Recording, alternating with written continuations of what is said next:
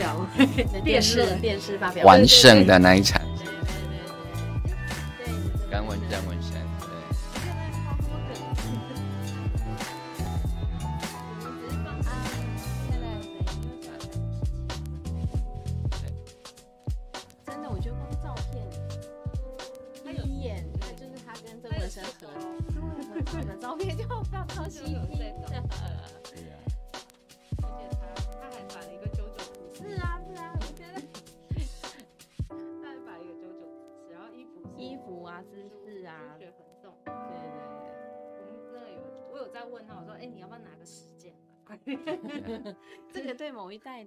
青年朋友应该很有很有吸引力吧，很有 feel 啦。对，应该是。那那个图编，你知不知道 JoJo？我知道。你有看吗？有啊。那 JoJo 力说有很多种奇怪的姿势，是不是？他是从一些，他好像他们都是有来源的。是是，对。像什么可能一些时尚杂志的某些动作去做。哦，你说光漫画画也是有根据的。对对，他他是有去追那个原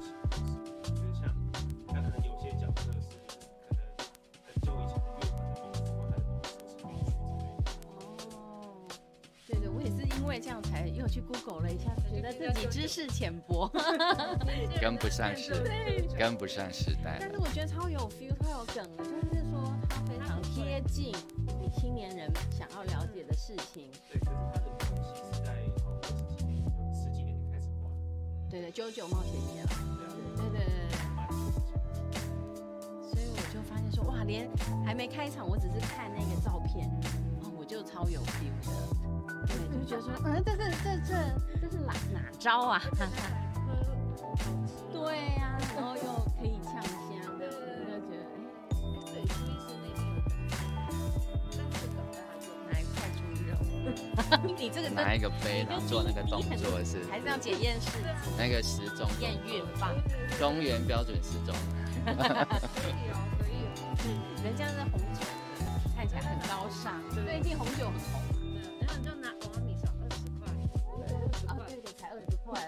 里面不能有鹅啊！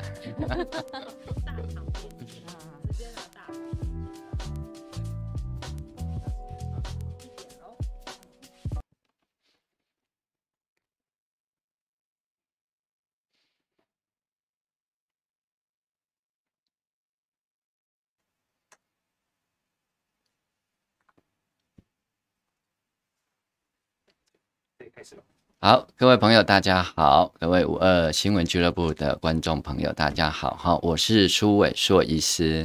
各位朋友，大家好，我是王文新博士。很开心能够在这个午休的时段来跟大家聊聊天。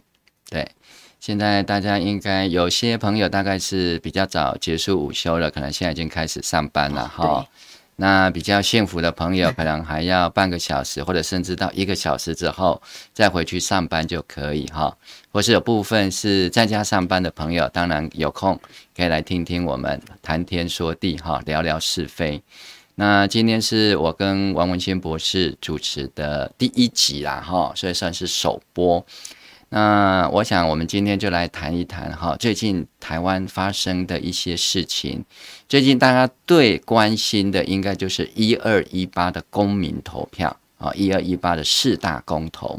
但是其实昨天也有一件事情相当值得大家关注哈，就是民进党的全代会已经正式的通过一件大事哈。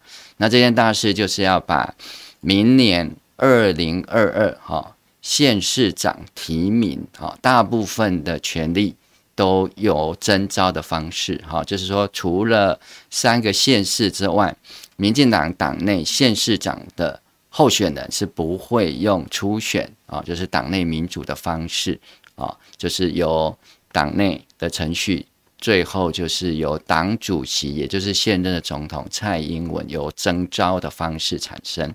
啊，这样的一个提名方式，那这个应该是在民进党内是史无前例了哈。那之前也是民进党的一个非常重要的学者，就是游盈荣教授哈，他也创办了一个台湾民意调查基金会，啊，那他把昨天就是一一一四哈，十一月十四号定为民进党的党耻日啊。那这个党内民主消失的背景，当然我觉得跟整个台湾民主的发展也非常有关系。所以今天我会跟王博士一起来聊一个现象啊，这个现象我称它为民主早衰啊。医学上有一种疾病或者是一种现象叫做早衰症啊。比如说以我们人的年龄来讲，我们大概像我这样子五十几岁啊，那大概是所谓的中年，即将进入老年啊。法定的老人的年龄是六十五岁。对。但是我如果在四十五岁就呈现六十五岁的状态，这就是早老或早衰哦。好像也有一部电影哈演过这样子的一个现象。但是台湾的民主为什么会出现早衰啊？以及大家的经验啊，可能不同的世代会有不同的经验啊。像游盈隆教授哈，他稍微应该是比我稍微年长一些了哈。那他有一些观察。那以我这种就是所谓的五年级啊，那目前也大概在五十几岁的这一代，当然我们也经历过整个台湾的民主运动相当兴盛的一段时间啊。那我想先请王博士来聊聊哈，从王博士你自己的成长经验啊，你对于整个台湾民主的过程，你的感觉或者是你的经验是什么？好的，嗯，谢谢大家哦。嗯，我是一个六年级前段班的这个出生的人呐，所以在我小的时候，民国六十几年的时候，其实我觉得当年的这个台湾社会哈，普遍是蛮。呃，蒸蒸日上的感觉。那个时候我蛮小的，所以我只能感受到那个大人的那种社会气氛呐、啊。我们不懂为什么，但我们都觉得说，哎、好像台湾很很能赚钱。然后那时候都说台湾金银卡吧嘛，哈，就是很多钱的意思。所以我小的时候呢，父母都会跟我们讲说，好好的认真求学的话，哈，这个未来哈，台湾就要走向全世界，赚很多的钱呐、而且我们那时候常常就是自诩是台呃亚洲四小龙之首嘛，哈，所以在我小的时候，其实我真的是觉得台湾真的是欣欣向荣，而且我们就是亚洲的民主的灯塔，好，然后呢就觉得说，哎，我们小归小，可是呢，我们这个国家的人民哈。非常有志气，我们是亚洲民主的典范。我我觉得我小时候是真的是非常引以自豪，说我们是一个民主的基地，一个堡垒，一个灯塔之类的。然后在我成长的过程中，也会觉得说，哎，我只要认真读书。那时候我们那一个年代就很流行说，来来来来台大，去去去去美国。好，你的你可以感觉到青年人他们会觉得说，哇，我的前景是一片光明。我只要肯认真，好赚钱的就去赚钱。肯读书的，美国深造、欧美深造，好像就是可以大大展宏图这样子。诶，可是等我做了这个父母了，好，现在我的儿女也渐渐的哦，现在在求学过程当中，我我却普遍感觉到说，一些年轻人也跟我反映，他们觉得台湾没有什么前途，像我们高雄就是。长期的低薪，好，没有工作机会，然后呢，就是房子买不起，啊，也也，如果从不得已就去北漂，留下来的人可能就是有种种的呃因素必须留下来。我我感觉说，诶，我我我怎么这么，我还没有老啦，哈，我我现在差不多也是刚过五十这样子，我都还没有老，怎么我见证了台湾的民主经济的起飞，结果怎么这么快，在极短的时间内？我就即将我的孩子们，我的年轻朋友们跟我讲的，就已经是台湾没希望，真的那个那种深沉的痛苦哈，我我我都觉得我很愧对这一代的年轻人，因为我们毕竟呃经历过民主啊、这个言论自由的时代，百家争鸣的时代，那个时候的言论自由是人人有发表意见的自由，而且可以免于恐惧。不知道怎么在这么短的时间内。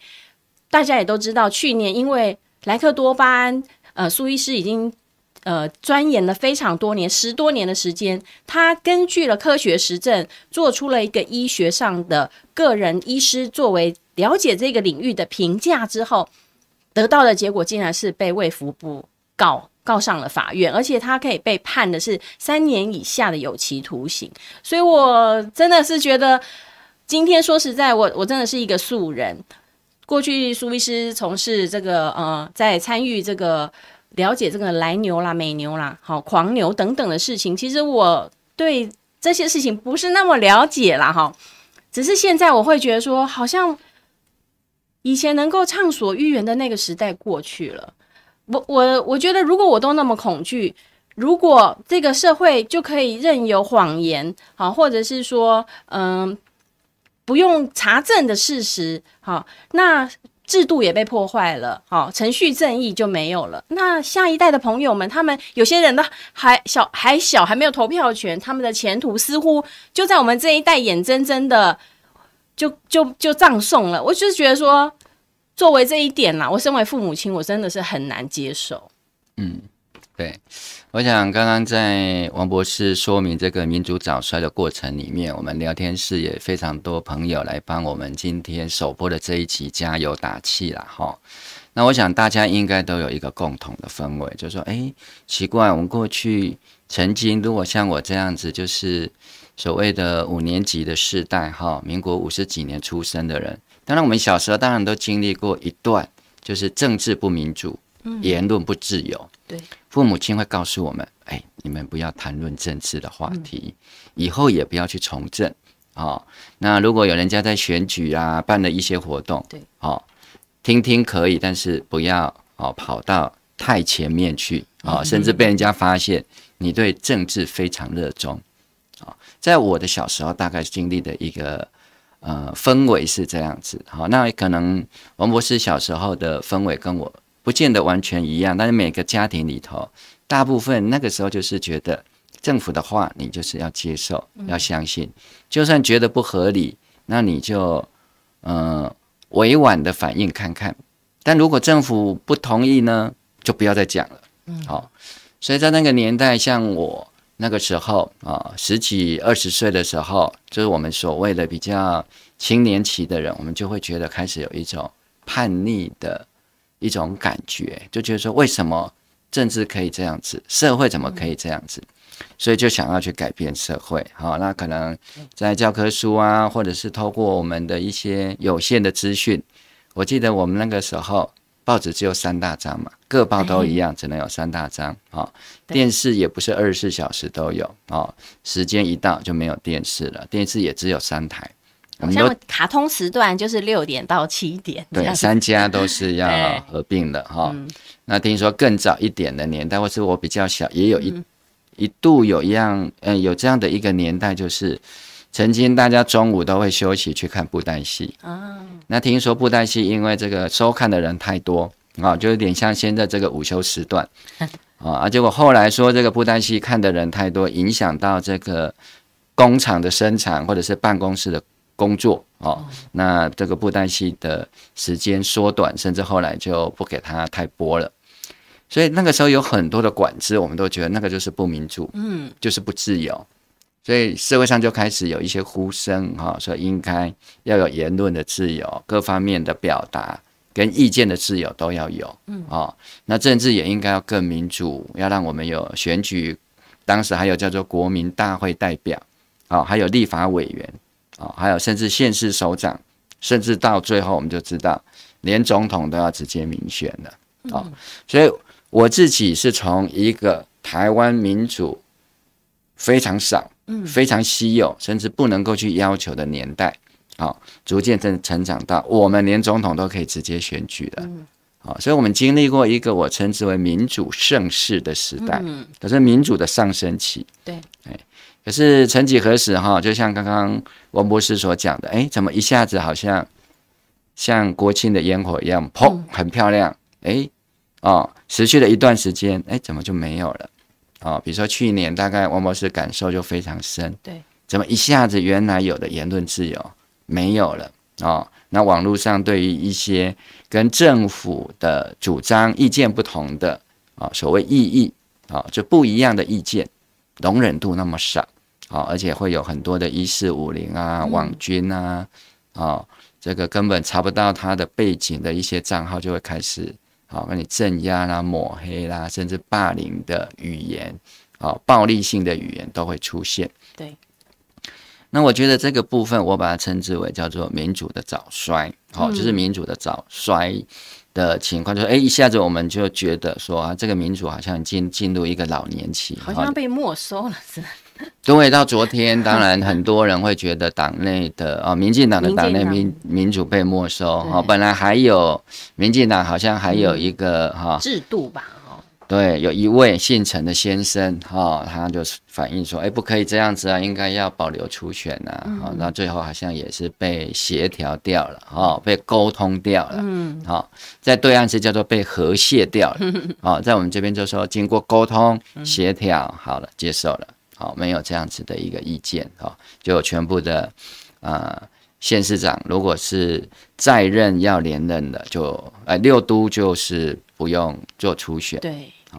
所以我会觉得说，我们应该要来重视说，哎，到底台湾的民主为什么会出现这样早早的对就衰老现象？好，所以在这里我想也来。跟大家一起了哈，因为这个大家吃完午饭，本来这个时间应该是很悠闲的哈，放松一下，因为可能已经开始工作，也接下来啊，下午星期一哈 啊，Blue Monday 嘛哈，本来是压力最大的时候，结果今天苏医师又丢了这么沉重的一个话题，好，当然也是为了稍微广告一下一二一八的公民投票，因为听说还有百分之四十到五十的民众是不晓得要公投，或者是。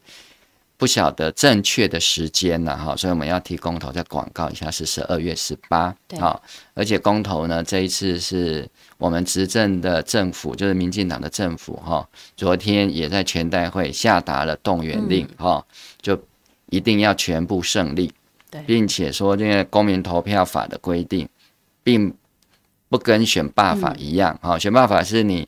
投票的当天，啊，凌晨开始你就不能够有任何的宣传啊，或者是动员。但是公投法它没有这个规定，嗯，哎，所以它可以一直宣传动员到投票结束啊。投票结束之后，当然你要再宣传动员也没有关系啊，那只是不能去投票。票已经合起来了啦。对，准备要开票而已。好，那到底台湾的民主为什么会出现这样的早所以？我觉得我们应该要详细的来想想看有哪些原因。好。那有没有可能把这样的一个早衰的民主，再把它振衰起弊一下？哦，就像医学有很多所谓的回春术，嗯，哦，可以美白一下，或者是什么几乎几乎什么逆龄，是不是？对。好，那我们的民主有没有可能逆龄一下？好，我们接下来会跟王博士来讨论一下。好，那我们看一下，看看，有几位的那个啊网友哈啊有哎有跟我们抖内内哈。有一位呃，哎，我这里已经看不到，哎，我看对，你看一下呢，对，好，回去哈，嗯，不好意思，因为我们也是 第一次操作这个系统啦，好，所以我们让我们也熟悉一下，哇，哎，我们有一位有一位那个 mini 什么呃，Thorison Ho，嗯，帮我们抖那个三百三十块，好，然后说苏医师加油，谢谢你，好，好。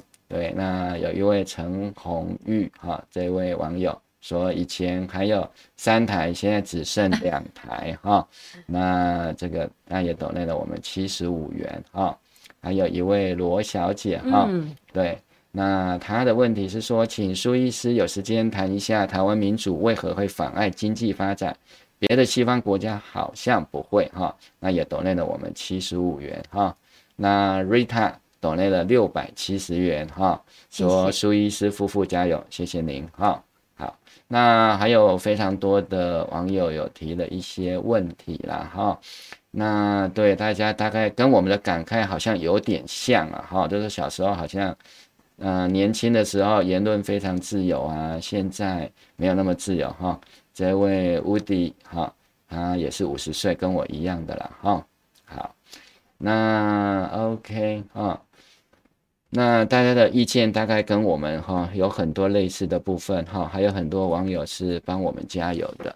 对对，所以的确，我们如果说大家的感受啦哈，因为刚刚讲的是一个现象面或感受面，对，跟我跟王文清博士的感受差不多的话，我想我们接下来就必须要去面对一个问题哈。因为我自己的专业是医学啦，那我走的是临床。那临床的医师当然就是先看看啊，这是什么疾病啊，从现象啊，从外观啊，或者是做一些检查，然后去找出疾病的原因，或者是诊断这个疾病的病名。嗯，那诊断病名是因为根据过去我们所知道的一些疾病的病理，我们可能可以找到一些治疗或处置的方法，去除疾病。或减少疾病造成的痛苦，或者是它的后遗症，所以我们就要来想想看，到底台湾的民主为什么会出现这样子的早衰啊？我想一开始先让王文清博士再讲一下，你觉得啊，嗯，就你自己的推测或者一种直觉，你觉得为什么台湾的民主会这么快就进入这种衰老期？我觉得大家可能也可以。想想看了，我也在这个过程中不断的问自己了哈，就是说我自己到底对民主了解多少？其实在此之前，如果没有遭遇到这一些事件的话，我我以前真的也是觉得说，哎呀，民主台湾好骄傲，就是我们可以呃投票。啊，我们走路去投票，因为我们最常听到就是说，你看啊，对岸他们就没办法投票，因为我们跟他们不一样，我们很棒，我们可以投票，我们可以选自己的总统，我们一人一票，好，所以好长的一段时间，我会以为说，哦，原来民主就是走去投票所投票那一天很民主哦，但是后来我就发现说，哎，结果我投完票以后，在投票之前，可能那些选被选呃选。被选举人呐，哈，参选人、候选人，他们会跟我们说了一大套的这个幸福呃的这个这个方面呐，哈，那我们也就因为基于信任或者觉得说，哎，这个他的政见我们了解，我们愿意投他一票，好，我们支持这个理念。结果没想到，怎么我投完票之后呢，好像民主我的意见就没有办法被表达。其实我感慨很深的就是。其实苏医师因为在从反来牛就开始，所以从过去大概到现在，大概已经将近十年了这样的一个过程。其实大家可以去看看这个民调，莱克多巴胺的民调哈，反对者大概都是占到六到七成。这十多年来其实都没有什么改变。这个民意告诉我们什么？我们就是很清楚的知道。每个人都必须为自己的健康负责。好，健康不是说妈妈叫我吃什么就吃什么啊，我就是我耍赖都没关系，我到时候去治病。不是不是，健康的概念现在已经到达说，健康是我们的权利，也是我们的义务。我们要为自己的生命、自己的健康来负责。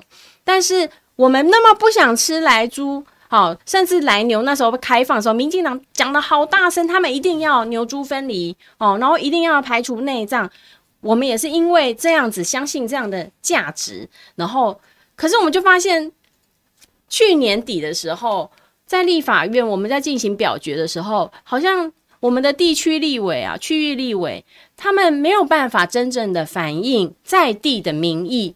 如果说，我觉得有个网友也说很棒，他说，如果莱克多巴胺没有毒的话，那为什么民进党需要祭出党纪呀？所以我就觉得说，到底这个民主是什么？我们真的是要好好的来想一想。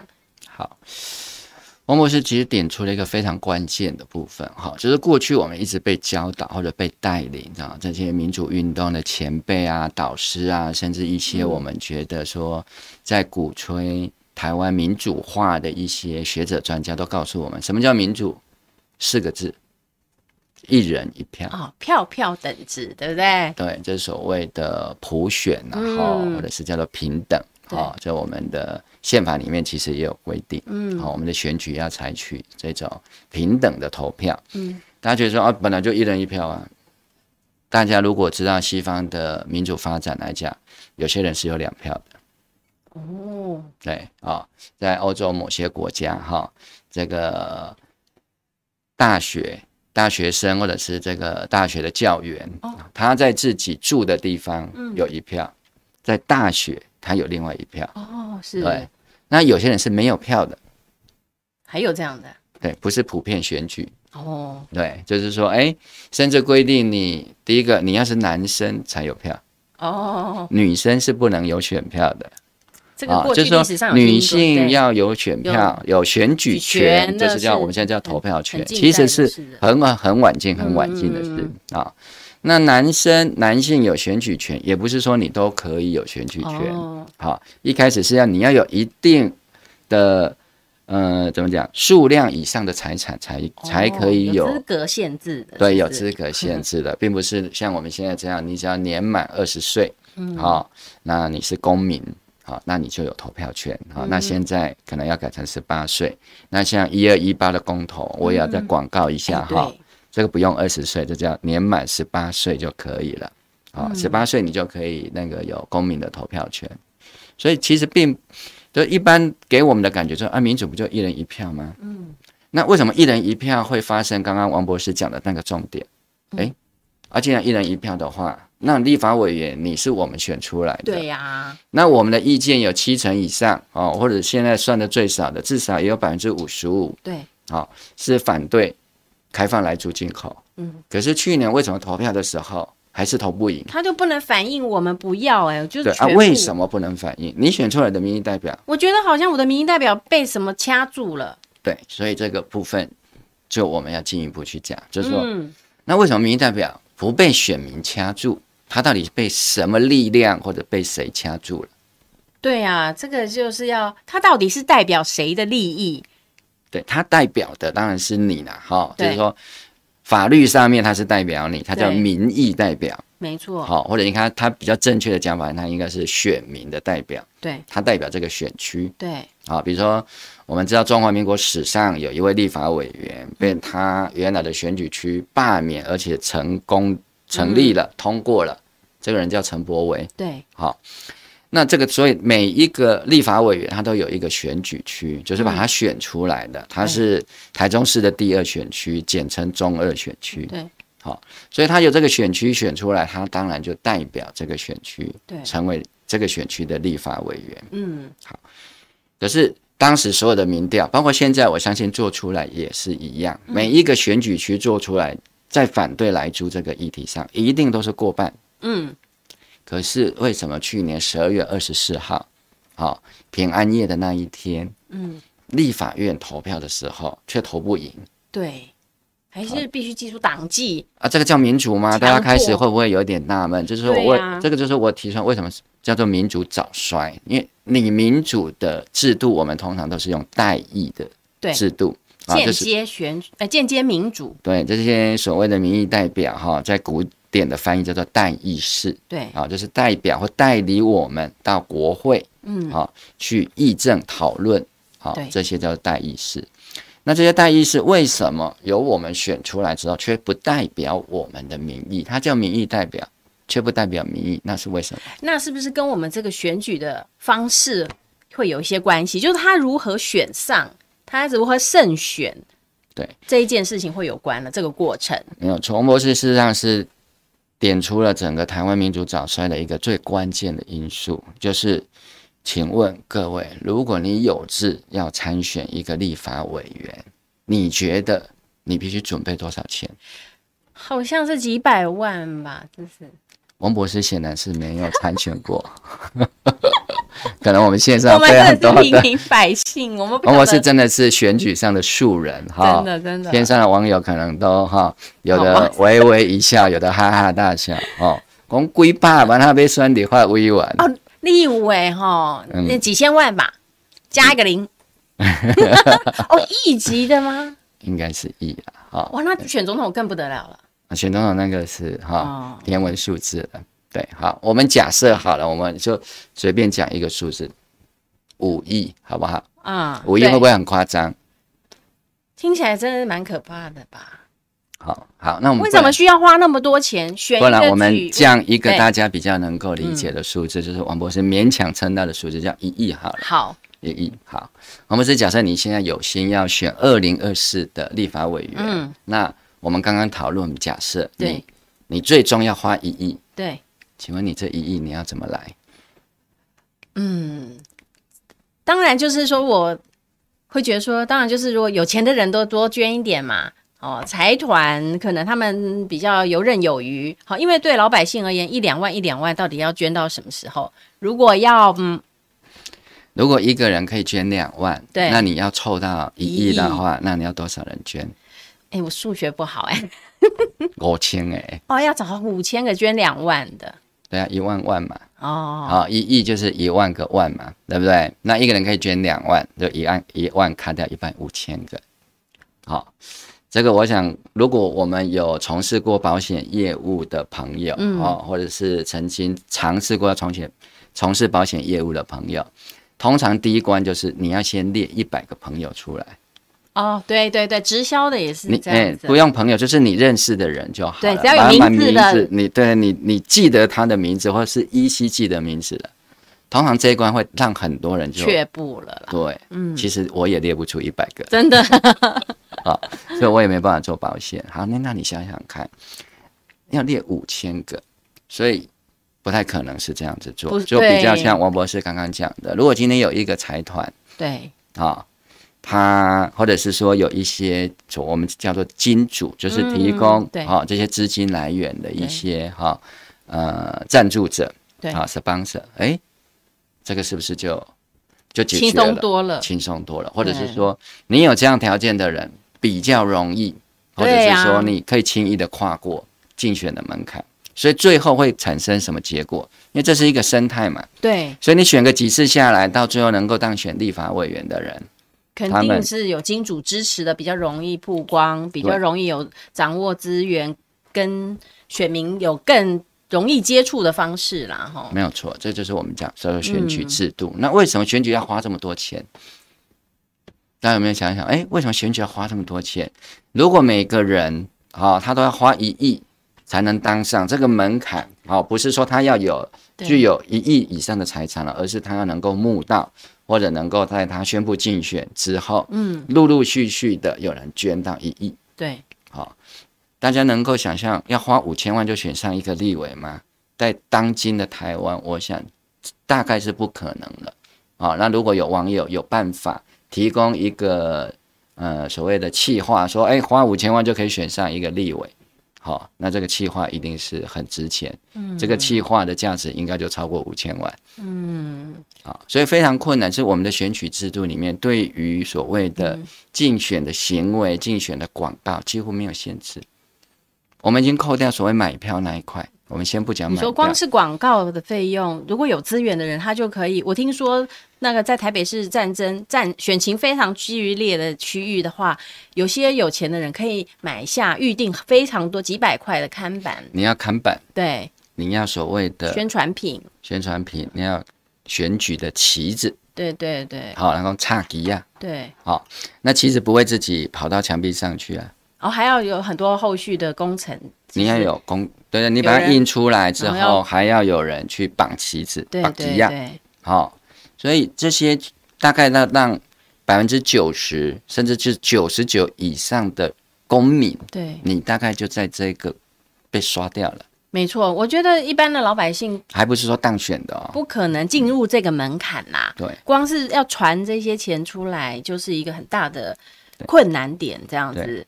所以就会造成我们这个好像这样的话，这个如果这个经费的来源就是由金主提供的话，那金主的意见似乎就会变得比较大啦。对，这样也许啦哈，因为我不是一个政治学者，我也没有去查看说政治学者有没有做过这样的研究跟论文，就是说为什么民意代表他可以这样子具体的、明显的、直接的违反民意，对，但是他还是必须要去做。对，好，刚刚我们讲那个全代会的部分，其实会有一些线索。不过我们先还是来看一下那个网友的意见，对，很多的网友哈，包括一些岛内的朋友，因为我们在谈的时候，我们就哎比较快的把它跳过去了哈。嗯，这个 RT 上哈，它岛内一百五十元啊。他说：“感谢苏医师跟王博士发声，支持你们勇敢走下去，谢谢，您。哈、哦，那有非常多的人哈，嗯、呃，跟我们这个支持和鼓励，谢谢跟鼓励，谢谢。然后这个是 Sati 瓦梁这样子哈，梁对啊凉了哈，嗯好，他抖内六百七十块哈，谢谢。他说谢谢两位带领我们进行民主的思辨啊。”那也有网友说，现在投票民主应该是贬义词吧？哈、嗯，好，那天山姥姥哦，谢谢您抖内的一千五百元哈，谢谢。那天山姥姥表示谢谢苏伟硕医师、王文仙博士啊。那哦，这一位是哇，这个青青秤啊，青青秤他抖内的啊，美金四十九点九九啊，是不是有上限的限制哈？对，也谢谢您哈。那您没有特别的留言哈，好，谢谢，谢谢您哦哈，好。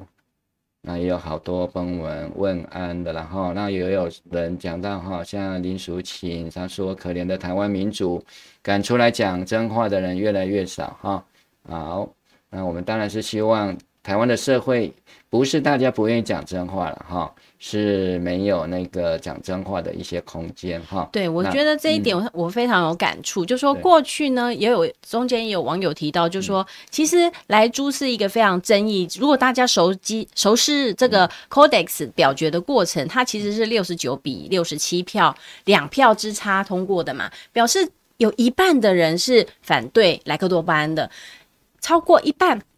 多一点点的人哦，他是赞成的，所以这个是显示是非常争议的话题。就是说，照理讲，应该有一半的人支持，一半的人反对。但是在去年我的经验里头，就是我我发现说，诶，怎么可能莱克多巴胺这件事情在国内只剩下苏伟硕一个人能够讲了吗？哦，那其他的专家学者都不敢。发生了吗？好，我觉得民进党政府现在就是造成了一个寒蝉效应，是非常严重的。很多的人，像我们小老百姓，当然就会觉得说啊，我们不懂，我们没有背景，我们就不要讲了，我们我们默默支持就好了。哈，我觉得这样子就造成大家完全不敢讨论跟民生有关的议题，任何。只要是跟政策相反意见的人，就给你进行网络的人格污蔑、哦、抹黑、造谣，好、哦，反正所所有的就是同路人，哈、哦，中共同路人这样。我觉得这也是让我在去年度忽然一个棒子打到我头上，说，哎，我我怎么觉得台湾本来是言论非常自由的，然后我们的民意代表不是应该要替我们讲话，而不是我自己出来帮我先生讲话吧？哦，我是觉得说这个好像就是这些东西都是在这个整个民主早衰的过程所呈现出来的现象。那刚刚苏医师提到说，可能就是跟我们在要赢得选举的这个过程中间有一些微妙的因素而改变了这个民意代表，他真的不能够完全的代表大部分的民意。对，就选举制度造成嘛。刚刚提到，哎、嗯，如果要这么多的。费用哦，对，就说我们这都排除掉所谓以前那种什么绑桩啊、买票的部分，嗯、你光要做所谓的宣传，对，跟造势，哦，甚至用现在的术语讲叫做带风向。啊，对，哦，我们现在网络也可以带风向的，嗯、可以买赞，对，可以买留言。可以买评价，企业化在经营。对，像我自己就曾经收到那一种类似商业的一个广告，广告说，哎、欸，要不要这个？哦，就是帮你运作操盘一下，买买粉丝书啊，哦，那个按赞啊、推播啊等等的。所以，我们就可以看到，其实以这样的一个选制，如果说我们对于民意代表的产生啊、哦，我们的投票行为，如果是漫无限制。那我们就可以看到，其实它是很容易被左右，到最后，民意代表是可以不代表民意的。对对，就像以民主为名的政党，是可以在党内没有民主的。是啊，我我我都常常会在这一点上就觉得说，天哪，我怎么还在？我们还我还没有老啦哈？怎么在我眼前就看着从威权体制进到民主极盛时期，瞬间就掉到。我们现在这种已经是一言堂，几乎已经是集权社会的一个状态。我用一个方式让大家感受一下，哈，就是过去在民进党还没有执政之前，是国民党执政。嗯，我们假设昨天的事情是发生在国民党，是好，那用一个大家比较有感觉的人，嗯，比如说国民党的党主席叫做马英九，嗯，哦，然后昨天是国民党的啊全代会。然后通过了这样的一个决议案，嗯，说啊、呃，除了三个县市的县市首长，包括六都啊、呃，跟其他的县市，全部由党主席征召产生。我的大家的感觉被骂翻了吧？是复辟吗？嗯，就会炸锅了哦，现在所以就会炸锅。哎，那可是为什么现在换成另外一个以民主为名的政党的时候，嗯、大家好像就啊、呃、柔柔的、顺顺的，好像、嗯、啊那个他们的家务事啊，那到底政党内部的事是不是家务事？哦，这个是不是他们党的事？但是他们这一个党的作为，他现在是执政党嘞，他会影响到他。如果是执政党，他不是只有统领。这个他的支持者吧，他是一个国家的其他的国民的需求，他也必须要照顾到啊。大家可能有一件事情可以考虑看看，嗯，就是说你有没有把钱给政党？你的钱有没有给政党？就算有，也是很少吧。我们一般来讲有两种方式，你的钱会给一个政党，一个就是你捐钱给他，对。第二个，你缴税的时候就交给他了。哦，你说他们会有政党补助款啊？对，好、哦，可能王博士自己也没有感觉，因为国家直接从你的口袋啊、哦，用税金的名义把钱掏出去之后，就给了这些在所谓的不分区比例一定以上的政党，他们是领到纳税人的钱的，对，透过政府的手，嗯，从我们人民每一个人，不管你有没有去投票，都一样。嗯从你的口袋就直接把钱拿给这些政党，难道你还可以说，我们还可以用这样的方式来跟自己讲说，哎，黑银单位在即？哦，那肯定是不行的啦，因为我们辛辛苦苦缴的纳税的钱，对不对？结果呢，就进到了一些政党里头，结果有代现在是执政的政党，他所作所为都会影响到我们的，他的政策都会影响到我们的生计耶。所以，我们当然是有纳税人的钱进去补助他，我们当然可以。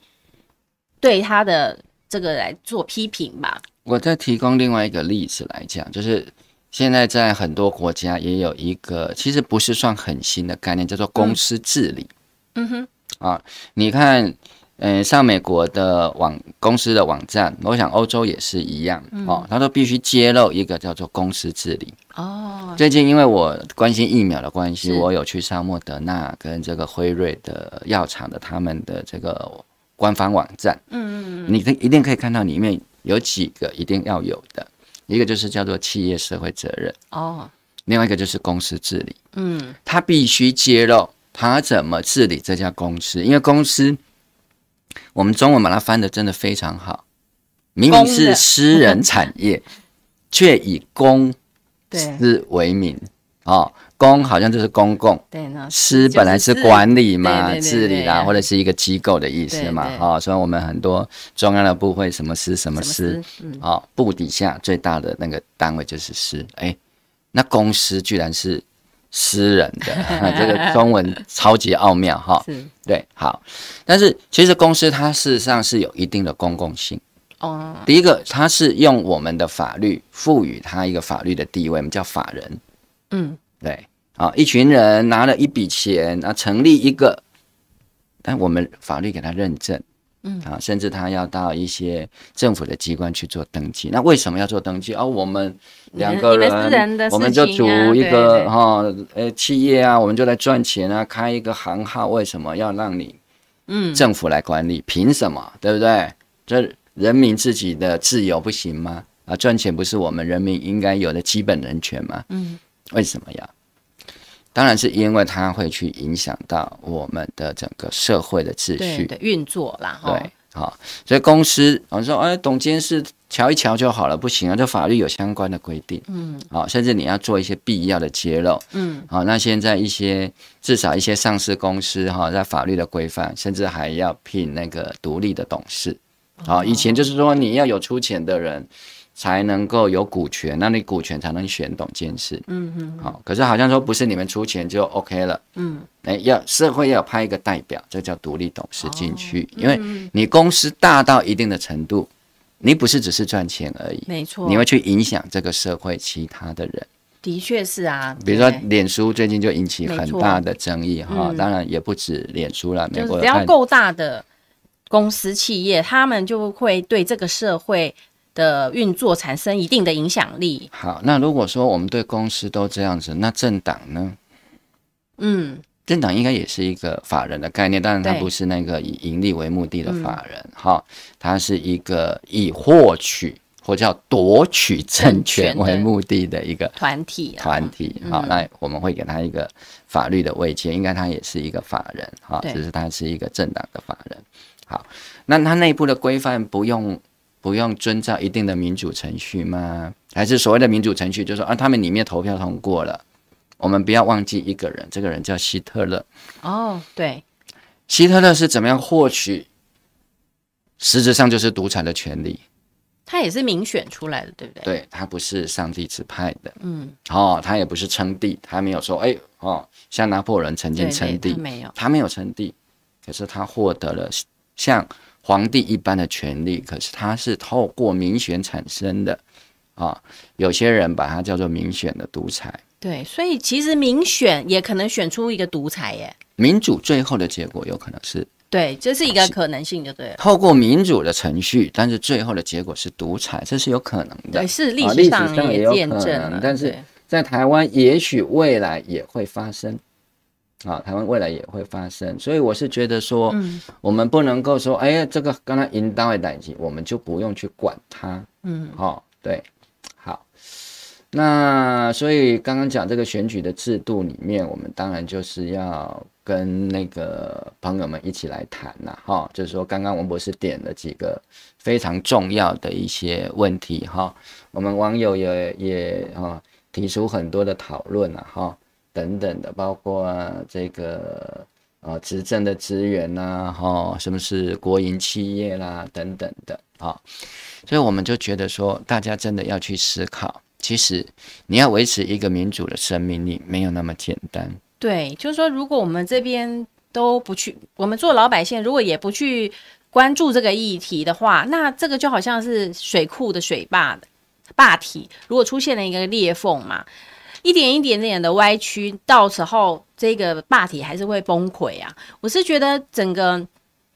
在台湾这几年，尤其这两三年，非常的明显，就是好像我们过去引以为傲的这个言论的多元性，逐渐的变成了一言堂。尤其现在在这个网军啊带风向，好，然后现在因为网军他们在呃传传播的时候，他们其实不需要什么逻辑推论的啦，他们只要给你一个掐头去尾，截个图，然后呃写上自己的言论，其实变成我们每一个人要去自己去。考核这个讯息的真假，我觉得这个也是本来我们不需要每个人都去查核事实的，应该会有一个公正的第三方来帮我们把关。但是我发现这整个社会的制度也好啊、法律的，比如说我们最强调就是程序正义，好，然后呃，整个过程如果都开始不透明了，然后所有的过程都可以用另外一个特殊的方案去跳过。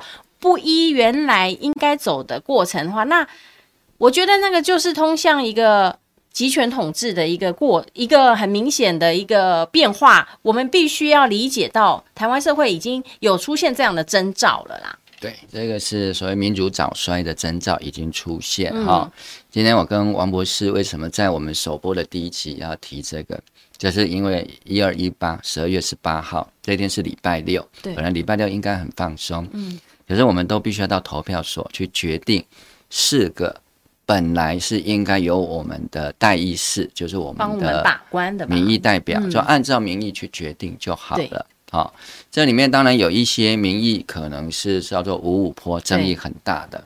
可是其实大部分民意都非常的明确。嗯，那民意这么明确的政策，为什么我们的政府体制没有办法？已经花了我们好多钱了。对，立法委员也领很高的薪水，没错啊。虽然他们在竞选的过程里面也花了更多的钱啊，但是至少我们没有规定他们一定要花那么多钱，只是因为他们没有花那么多钱选不上而已。嗯，啊，这当然就是选制的问题啊，这是另外一个啊，就是民主制度底下哈造成的一个制度性贪腐的问题。今天没有办法去论述到，但是这个是我们台湾应该要去面对的。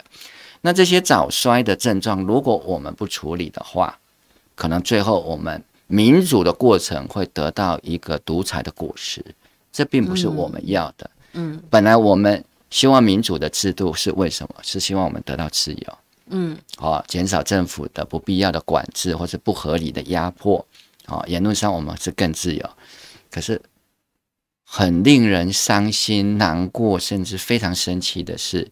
经由我们牺牲了不少的一些、嗯、呃付出之后，好、哦，包括有些人甚至是牺牲了生命，啊，前前辈们的努力，哦、对，牺牲了他的名誉，对，啊，牺牲了他的人生，他的青春，对，好，他的前途跟成就，争取到了，可是今天怎么一下子就被收收回去？嗯，好，甚至变质掉了，好像买一个食物，啊，也没有过期呀、啊，嗯，啊，怎么吃起来就坏掉了？哦，这个保存期限还没有到。对，那民主的保存期限到底有多久？哦，因为各国的民主其实都有遇到这样的问题。哦，哎，就是所谓的民主赏味期，如果你没有花时间，嗯，哦，想办法去保存它的话，它就跟所有的食物一样，它是会败坏的，因为环境中是有一些细菌、霉菌，啊、哦，它就会附着在这些啊、呃、食物上面。那民主也是一样啊，因为经过民主的程序，他拿到的是分配资源的权利，对，立法委员他可能可以去影响行政机关。啊的一些政策，那影响的政策就会影响到一些人的利益啊，或者是损害一些人的利益。嗯，那这些人当然就会去游说对立法委员，或者是其他的民意代表。对，而这中间当然就可能会有利益的交换。嗯，啊，虽然我们没有看到，但是不代表它不存在。嗯，好，就像房间里面他们在谈什么、做什么，虽然我们没有看到，也没有听到，但是我们都可以想象出来。对，好，这些所谓的官商勾结、利益交换。正在进行，所以没有去好好的思考的话啊，这些问题会一再的存在啊。那这年底的四大空头，其实是我们自己没有好好的去保存的结果造成的一部分的代价，必须要我们自己去行使作为这个国家主权者啊，就是人民公民的意思是，你是这个国家的主权。什么叫主权？最高的权利叫做主权，嗯，哦，就好像主人对于奴隶，现在当然已经废除奴隶了，嗯、在古时候有有有主人有奴隶，哦，那主人享有的就是主权，他是最高的权利，嗯、奴隶只能乖乖听话，甚至被他当做物品一样的贩售。对，那今天没有奴隶了，好、哦，那就是我们形成一个平等的、自由的公民组成这样的一个国家，那这个国家里面。要决定事情的时候，应该是最后是取决于我们这些当主人的人。可是我们要工作啊，我们要赚钱啊，我们要休闲啊，我们不想要管这些拉里拉扎的事情。嗯啊，所以我们花了一笔钱，聘用了总统，聘用了副总统。管理员啊哎，他是管理员，他是我们帮我们来管理这个国家，我们就不用费神的去，因为我们也给行政院长领的也是你我的薪水，啊、包括这些立法委员哈，在我们的上面作威作福这些，对，包括在现在在街头上，很多人在污蔑说啊，年底的公投是什么政党在乱、啊呃，在乱的蓝绿对决啦，等等这些，其实他们领的都是我们的钱，没错。这样听起来的话，就是民主好像不是天上掉下来的礼物。嗯、就是说，我们小我小时候曾经经历过那一种民主的盛世，就是言论上的自由，其实也是很多的人一起在捍卫。一旦有人诶，他说了不同的意见，大家能够保护他不被他的言论能够让他说出来，而且不会被。判刑啊，或者是被告啊，这样子，就是说也是需要很多人共同来维护，我们才可能保保有这个很珍贵的民主制度。好像不是说我今天有有个时间可以去投个票，然后永远这样子就会民主啊幸幸福福的下去，好像。这个是一个动态的过程呢，就是说不是呃，我们宣称民主，我们就民主嘞。这个还是要付出，就是说你我他，我们是不是能够真的很关心这个社会，在适当的时候提出表达自己的意见。当宪法赋予我们权利的时候，我们就要认真的去行使。就是我非常的不能接受，现在民进党为了掩护他的这些施政上的无能。硬要把公投污蔑成说是政党恶斗或者是蓝绿对决，那他就是夺权，对哦，甚至是说我们要夺权呐、啊。其实我是承认夺权，人民的夺权是拿回自己的权利。对，好，我们被他拿在手上，对，他不还给我们怎么办？只好把他抢回来。我们只好自己主人做主了。对，主人夺权哈，但这个很怪的一个名称叫主人夺权。那个权利本来就是主人给他的，我现在不要请你这个管家了，结果管家反来告我。说你我有问题，说你这个主人要夺取管家的权，那那这个这个是我请你来的啊，我觉得他已经有一点颠倒是非了啦。是啦，这个其实当然，这个熟悉整个台湾哈近代或者是现代民主运动过程的朋友可能很清楚了。的确啦，在当时大家还不敢对当时统治的国民党政权好发动所谓的夺权或者抗争的时候，那其实有一股社会力量，这个社会力量不是民进党，这个社会力量其实就是在我们的民众里头，这些庶民里头有一些比较勇敢、嗯，有胆识的人。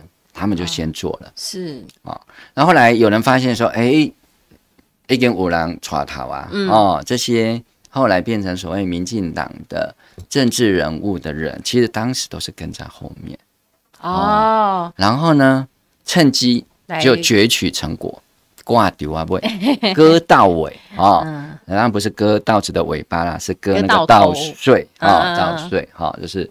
这个成果啊，辛辛苦苦，别人的成果、啊、辛苦得来的，他抢在前面。对，这个这个我称之为社会力。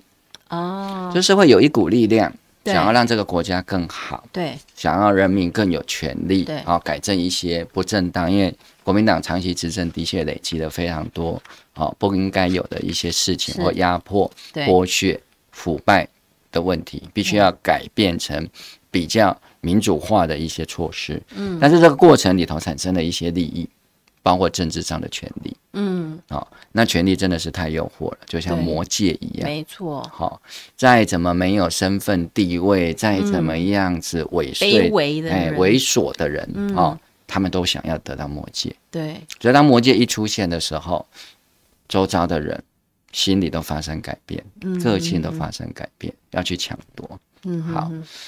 所以这些人，民进党当然在整个台湾的民主化的过程，他们是有贡献的。因为当时还没有人敢组织起来的时候，有一群人比较勇敢，组织起来了，然后把这些价值就变成党的名称啊，民主跟进步，哦，这当然是我们要追求的一个价值。它变成党的名字，当然就变成了一种象征，嗯，甚至成为一个信仰，对。好、哦，那台湾的很多的人也把他当做自己的孩子、自己的孙子一样的把他呵护。好，那今天已经三十几岁了，对，好、哦，也完全执政五年了嘛。对，好，但是这个过程里面，它产生了很多的质变哦。好，包括我们知道的现任的民进党的这些官员里面，嗯，跟民意代表里面，很多本来就不是民进党的。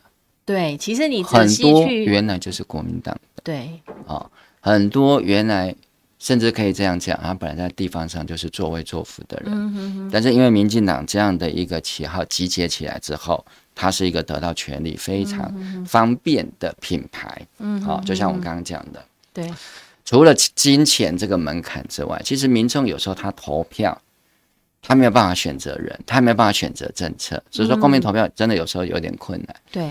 所以他希望委托代理，就像我们有时候打官司，我们会委托律师，我们记账委托会计师啊、哦。那看病我们自己没有办法，对不对？我们就委托医师哈，要委托很多专业的人士。对，政治也有他的专业。对，所以我们就委托给这一群人物。对，那还有就是说，嗯、啊，那我到底要投给谁？不晓得，我们就委托给政党，政党帮我们提名啊，嗯、经过一个所谓的。党内的程序是啊，这应该是一个民主的程序，不管他用党员投票也好，嗯、民调也好，还有一个党内的程序，没错。但是现在他已经直变到什么？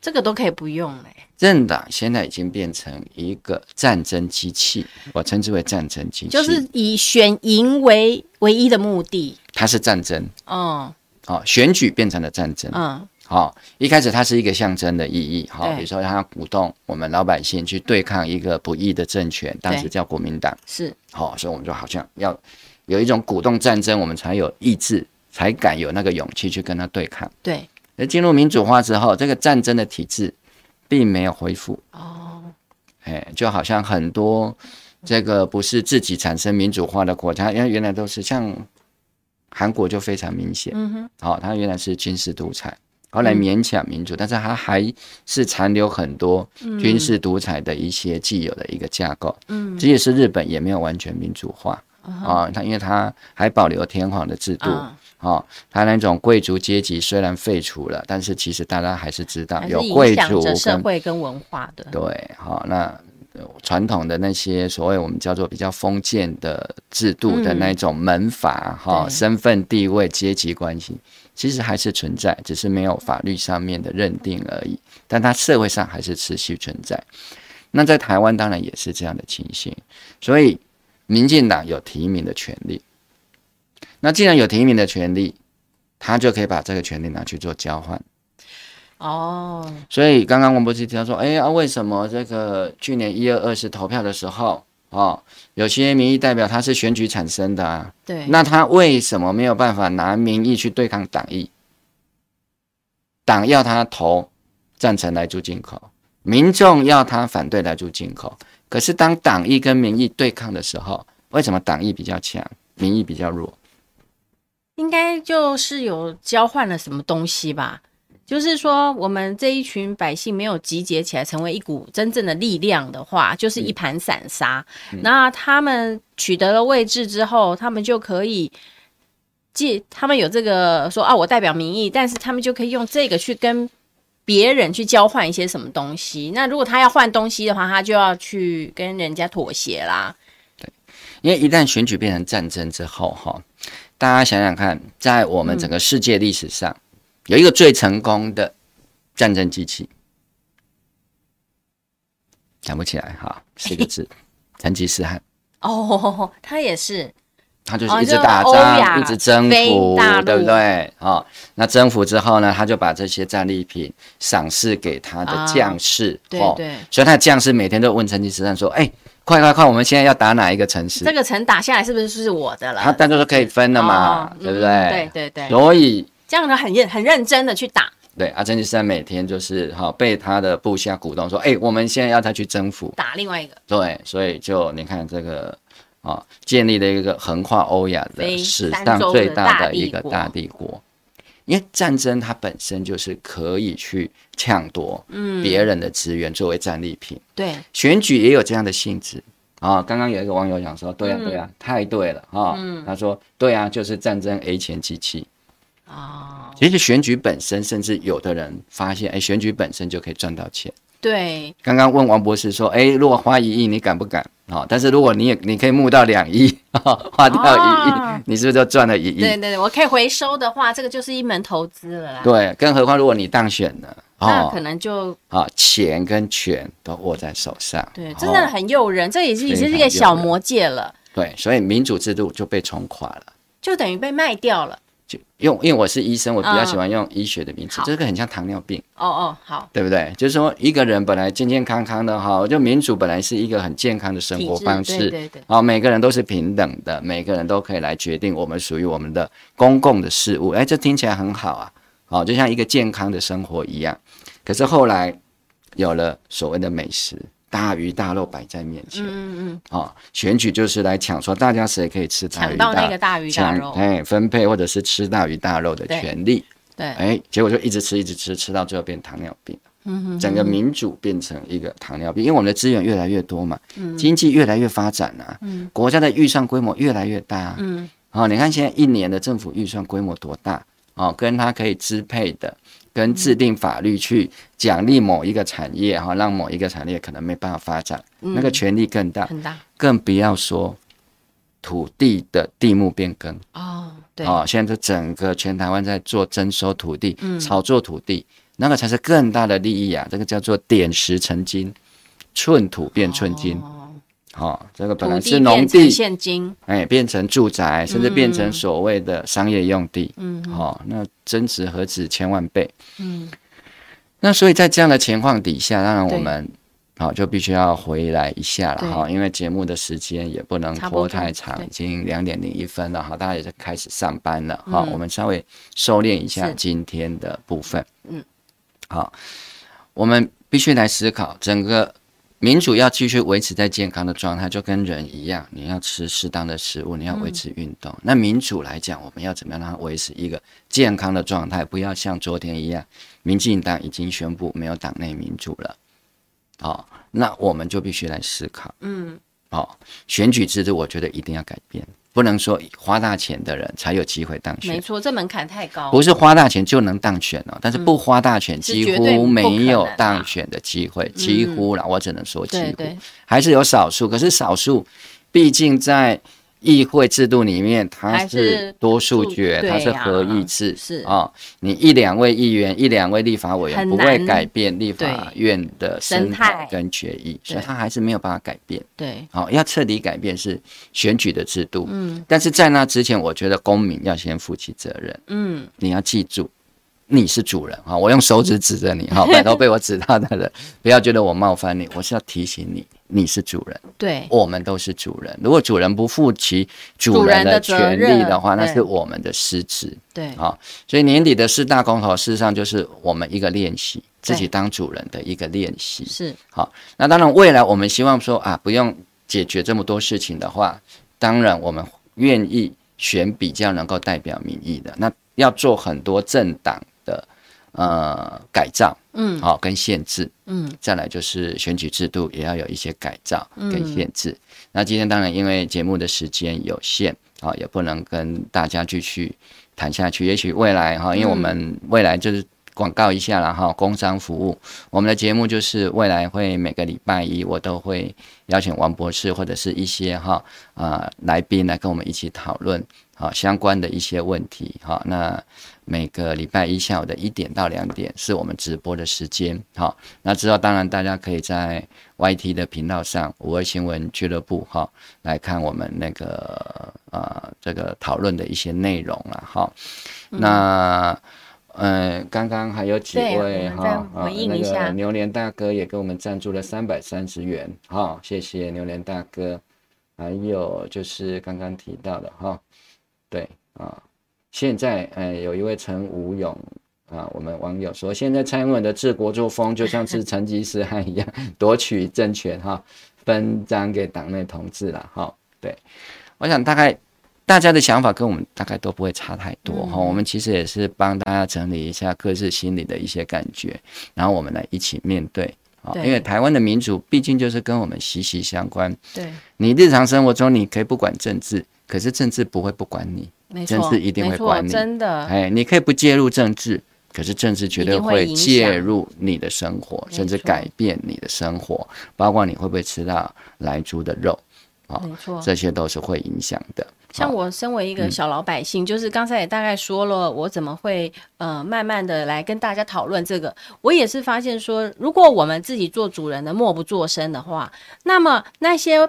我花钱请来的仆人，那一些管理员，他们就会骑到我们头上，他们去买他们想要买，而不是我们主人想要的东西。然后他还可以颠倒是非，去污蔑这个主人，可能说还说我们是虐待他们之类的。我会觉得说，这个民主的制度上面，每一种制度一定都有它的优缺点，但是我们现在能做的就是十一二一八公投，就是宪法赋予。我们每一个国民的一个权利，就是我们用复决权来表达我们对于不当政策的一个反对的意见。那这个票数就一定要呈现，好，那才能够给执政的人知道说，哎，其实民意是真的很很很呃，民意的意见是怎么样。如果你们要再乱搞的话，那下一回我们就不想要选你了啦。我是觉得说。也是因为这样，我相信民进党也是了解这一点，所以他这一次拼了命死也要不管怎么样不择手段的把公投搞臭也好，或者让公投碾压我们真正的民意，他们的做法跟我们害怕的事情都是一样的，就是我们我们如果我们当然也要全力抵抗，如果我们做主人人都不讲话，都觉得说啊我没有能力的话，那那我们就会真的会被人家糟蹋，会被别人践踏啦。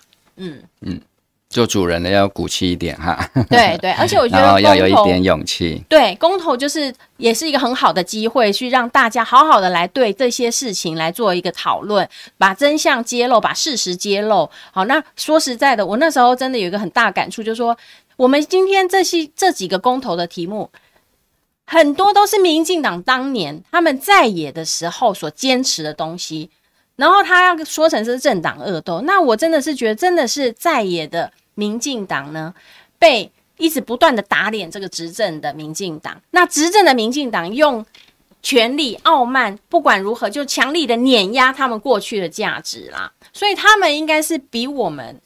还就是还清楚说，他们自己已经背离了他们自己原本原本坚持的那一些呃核心价值，这样子没有错。所以蔡英文才必须说，这就是宣战。对，他把他定义、啊、他必须要用战斗的方式，因为他没有办法用说理的方式啊、哦，所以他们就一定要赢。你要看到他们，他们不是说要尊重民意，他们是说要赢，他们把它定义为一场输赢啊。哦、对。嗯、呃，今天因为这个第一次上这个节目哈，那这个有非常多聊天室的朋友哈，涌进非常多的意见，是那比较抱歉没有一一的跟大家称呼跟把大家的意见哈充分的反映哈。那今天啊，就这个怎么讲，大家多多包涵，多多海涵了哈。但是我觉得刚刚王博士最后结语讲的是非常重要的。今天其实不是什么，呃，有些议题说什么是环保跟环保的一个对抗啦，跟选择啦，其实不是。